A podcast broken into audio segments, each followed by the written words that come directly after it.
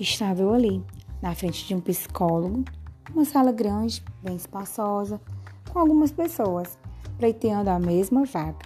Nós já fomos aprovados no teste teórico, estamos aguardando a próxima fase, que são as sequências de dinâmicas de grupo, e ainda tem a entrevista individual. Essa empresa é aquela multinacional, aquela menina dos olhos, lembra?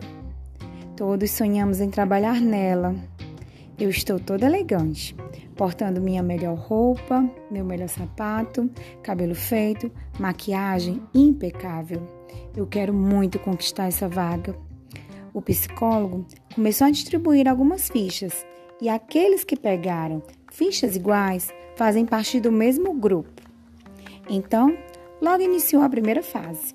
Meu grupo foi o primeiro e o psicólogo perguntou: quais habilidades comportamentais agregam valores a grandes empresas, tornando-a bem-sucedido.